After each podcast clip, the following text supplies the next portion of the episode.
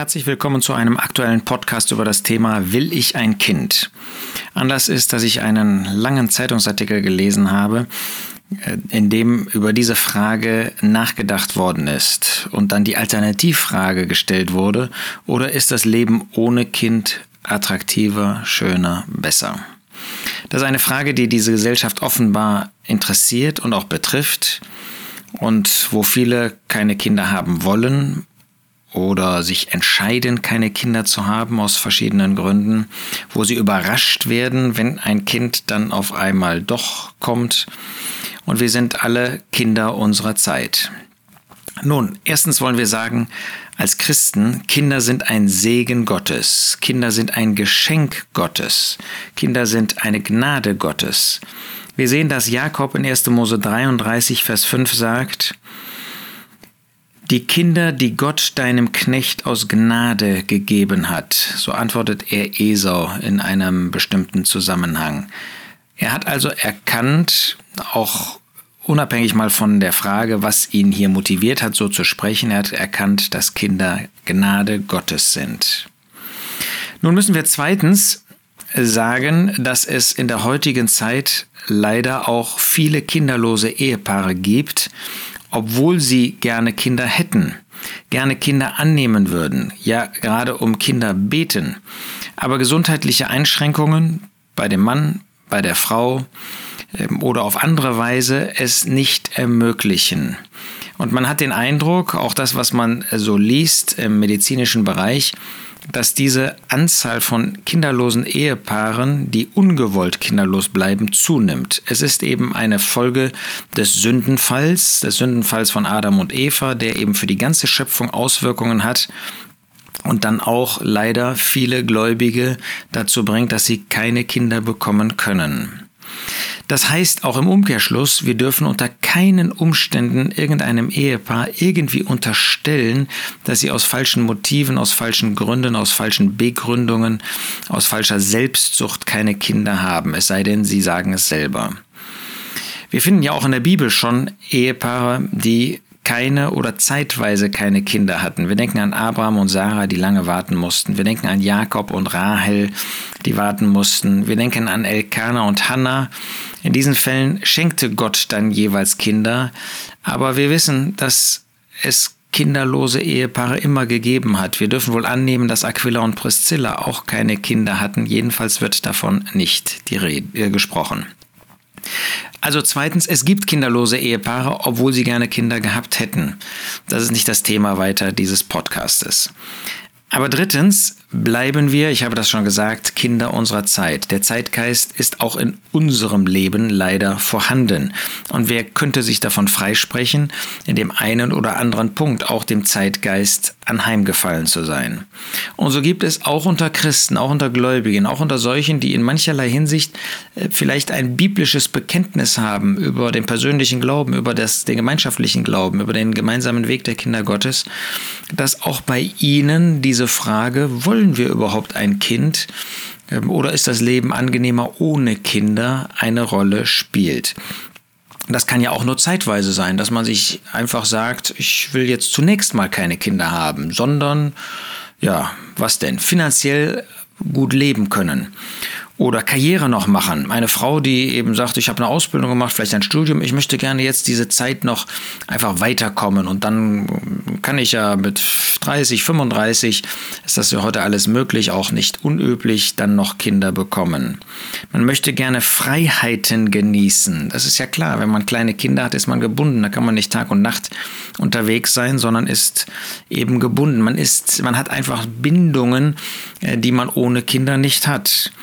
Vielleicht haben auch manche Angst vor Enttäuschungen. Sie haben erlebt, wie äh, Familien aufwachsen und wo Kinder dann eigene Wege gehen, böse Wege gehen, wie das anstrengend ist, mit Kindern äh, zu arbeiten, zu handeln. Und diese Enttäuschungen wollen sie sich einfach ersparen. Dann sehen Sie natürlich, dass ähm, Familie anstrengend ist. Ein Kind ist anstrengend, zwei Kinder sind anstrengend, drei Kinder und mehr. Jedes Kind hat ähm, seine eigenen Bedürfnisse und auch ähm, etwas, was es nötig hat. Und das ist anstrengend. Dafür muss man Zeit und muss man Energie einbringen. Äh, sonst ergibt eine Familie natürlich keinen Sinn. Dann müssen wir als Eltern Vorbilder sein. Wie, soll, äh, wie sollen Kinder gut sich entwickeln, wenn wir selber schlechte Vorbilder sind, wenn wir eigentlich durch unser Leben äh, nicht ein Leben mit dem Herrn Jesus führen. Ich habe schon gesagt, das kann am Anfang ähm, einer Ehezeit sein, dass man sagt, auch aus diesen Gründen will ich das nicht.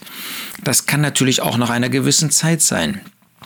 Ähm, wir wissen, dass es Familien gibt, ich nenne jetzt nur Beispiele, das ist nicht äh, fix gemeint, natürlich nicht, weil es äh, für jedes Ehepaar, für jede Familie unterschiedlich ist. Es gibt ähm, Ehepaare, die sind nach zwei Kindern vollkommen ausgelastet, und zwar für ihr Leben. Vielleicht auch durch ähm, körperliche oder durch seelische Einschränkungen. Und da haben wir nicht drüber zu urteilen. Es gibt solche, die sind das mit dreien oder mit vieren oder mit fünfen oder mit sechsen. Aber wir kennen auch ähm, Situationen, ähm, wo es Familien gibt, die haben drei oder vier Kinder und da merkt man, da ist eigentlich noch Kraft da. Aber das reicht. Drei oder vier Kinder, das ist ja schon deutlich über dem Durchschnitt. Und äh, dann möchte man die restliche Zeit eben noch genießen. Möchte man nicht, bis man 60 ist, noch für Kinder Verantwortung haben, die zur Schule gehen und möchte vorher schon reisen und so weiter machen. Alle diese Gründe, Zeitgeist, sind Gründe, die im Egoismus, in unserem Fleisch, in unseren Begierden beheimatet sind. Äh, nochmal, wenn es andere Gründe gibt, wir haben das gesehen, zum Beispiel gesundheitliche, dann ist das eine völlig andere Sache. Wenn das aber letztlich Egoismus ist, wenn das mein Fleisch ist, das eben die Freiheit, ähm, den finanziellen oder anderen Spielraum sucht, dann ist das nicht von Gott. Dann kann das auch nicht gesegnet sein. Dann kann das uns auch nicht glücklich machen, denn irgendwie erinnern, uns, erinnern wir uns doch dann immer wieder daran, dass der Herr eigentlich einen anderen Weg gehen möchte. Ja, wir müssen natürlich als einen vierten Punkt sagen, Gott schenkt uns natürlich keine Kinder, wenn wir sie dann in die Krippe, in die Kita und jetzt mit Einschränkungen in den Kindergarten geben wollen. Gott schenkt uns Kinder, äh, damit wir uns um sie kümmern. Also wenn mein Gedanke ist Kinder ja, aber ich will dann sofort weiterarbeiten, ich will. Ich sage nicht, dass es nicht in gewisser Hinsicht manchmal auch gewisse Zwänge geben mag. Über die reden wir jetzt nicht weiter. Aber wenn ich einfach, ja, Kinder ist schon okay, aber äh, dann will ich auch sofort arbeiten. Nach drei Monaten, nach sechs Monaten, nach neun Monaten, dann ist das natürlich nicht der Weg, den der Herr uns zeigt. Er sagt uns ausdrücklich, durch den Apostel Paulus, zum Beispiel in Epheser 6, das wird besonders uns Männern da gesagt, Ihr Männer reizt eure Kinder nicht zum Zorn, sondern zieht sie auf in der Zucht und Ermahnung des Herrn. Wir haben den Auftrag, sie aufzuziehen. Ähm, da können wir nicht sagen, das können wir an eine Kita oder an eine Krippe delegieren. Natürlich nicht. Oder wenn wir an Titus 2 denken, wo die Mütter angewiesen werden, aufgefordert werden. Das heißt, ältere Schwester sollen ihnen das deutlich machen, die jungen Frauen zu unterweisen, ihre Männer zu lieben, ihre Kinder zu lieben, besonnen, keusch mit häuslichen Arbeiten beschäftigt zu sein und so weiter. Ähm, das heißt, sich um die Familie zu kümmern, das ist eine Fürsorge, das ist eine praktische Fürsorge für Haushalt, Familie, Kinder und Ehemann. Ähm, da macht das ganz deutlich, dass wir natürlich das nicht irgendwie weiter delegieren sollen. Wenn, ähm, wenn das unser Gedanke ist, Kinder ja, aber äh, irgendwie, dann stehen wir natürlich gegen Gottes Wort. Wir wollen das Positive sehen. Warum gibt es Kinder? Sie sind ein Segen. Wir haben schon gesagt, sie sind ein Geschenk Gottes, sie sind Gnade Gottes. Sie machen Freude. Denken wir an das Fest, das Abraham nach der Entwöhnung von Isaac gefeiert hat. Kinder ergeben Freude. Jedes einzelne Kind, das wir aus der Hand des Herrn annehmen dürfen, führt zu Freude in unseren Herzen. Wir sehen eine Aufgabe darin, ähm, weil Gott uns diese Aufgabe gibt. Es ist eine wunderbare Aufgabe, Menschen zu dem Herrn Jesus zu führen. Und die ersten Menschen, die wir dahin führen wollen, sind doch unsere Kinder. Wir haben natürlich auch den Auftrag, ähm, Kinder zu bekommen. Das ist ja überhaupt das Erste, was erstaunlicherweise, das Erste, was Gott Adam und Eva gesagt hat.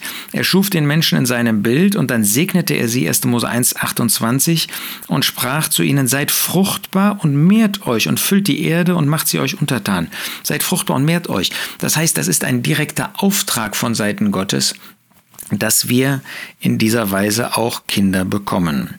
Wir finden viertens, dass Gott Häuser rettet. Glaube an den Herrn Jesus und du wirst errettet werden, du und dein Haus, sagt Paulus dem Kerkermeister. Deshalb dürfen wir uns fünftens auch als Familien Gott zur Verfügung stellen, so wie das Haus des Stephanas in 1. Korinther 16. Was für eine wunderbare Aufgabe, dass der Herr uns nicht nur als Ehepaare, wenn wir keine Kinder haben, so wie Aquila und Priscilla, dann ist das auch eine herrliche Aufgabe. Aber wenn er Kinder geben könnte, wenn er Kinder geben will, dass wir nicht nur als Ehepaar, sondern als Familien uns den Heiligen zum Dienst verordnen, wie das Stephanas getan hat mit seiner Familie. Eine segensreiche, eine wertvolle, eine lohnenswerte Aufgabe Aufgabe, die Gott auch reich belohnen wird. Dann haben wir in der Familie auch das Bild der Familie Gottes.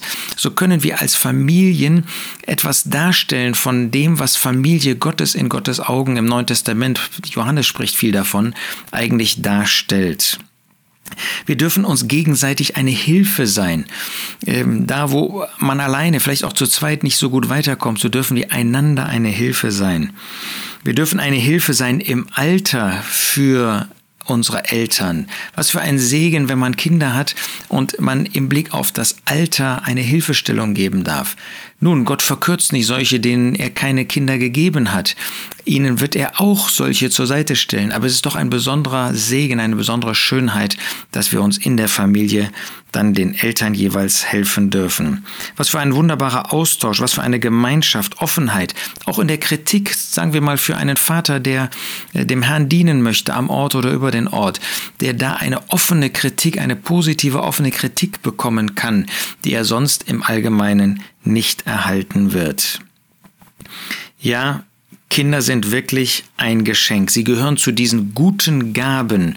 Jede gute Gabe kommt von dem Vater der Lichter, kommt von Gott. Wir dürfen diese Gabe wirklich aus der Hand Gottes annehmen. Es ist ein Geschenk, so wie Lea sagte bei der Geburt von Sebulon, mir, 1. Mose 30, Vers 20, mir hat Gott ein schönes Geschenk gegeben. Diesmal wird mein Mann bei mir wohnen, denn ich habe ihm sechs Söhne geboren, und sie gab ihm den Namen Sebulon, Wohnung, Erhebung, eben als ein Ergebnis des Geschenkes Gottes. Gott hatte sie reich beschenkt. So dürfen wir das auch sehen in unserer Zeit, dass Kinder echt Geschenke sind. Und so wollen wir leben mit diesem Wunsch, mit diesem Gebet im Blick auf unsere Kinder. Psalm 144, Vers 12, dass unsere Söhne in ihrer Jugend seien wie hochgezogene Pflanzen, unsere Töchter wie behauene Ecksäulen nach der Bauart eines Palastes, dass unser Speicher, unser Speicher voll seien, Spenden von allerlei Art und so weiter. Unser Gebet ist, dass wir mit unseren Familien, mit unseren Kindern ein Leben für den Herrn führen, das ist segensreich, das ist erfüllend, das macht glücklich. Ein solches Leben an der Hand des Herrn Jesus mit unserem Gott zu führen.